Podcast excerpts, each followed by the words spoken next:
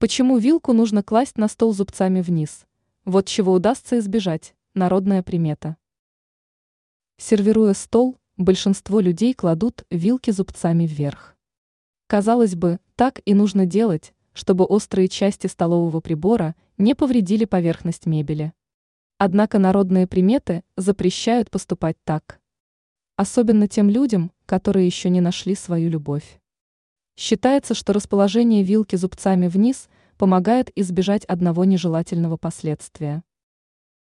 О каком последствии идет речь?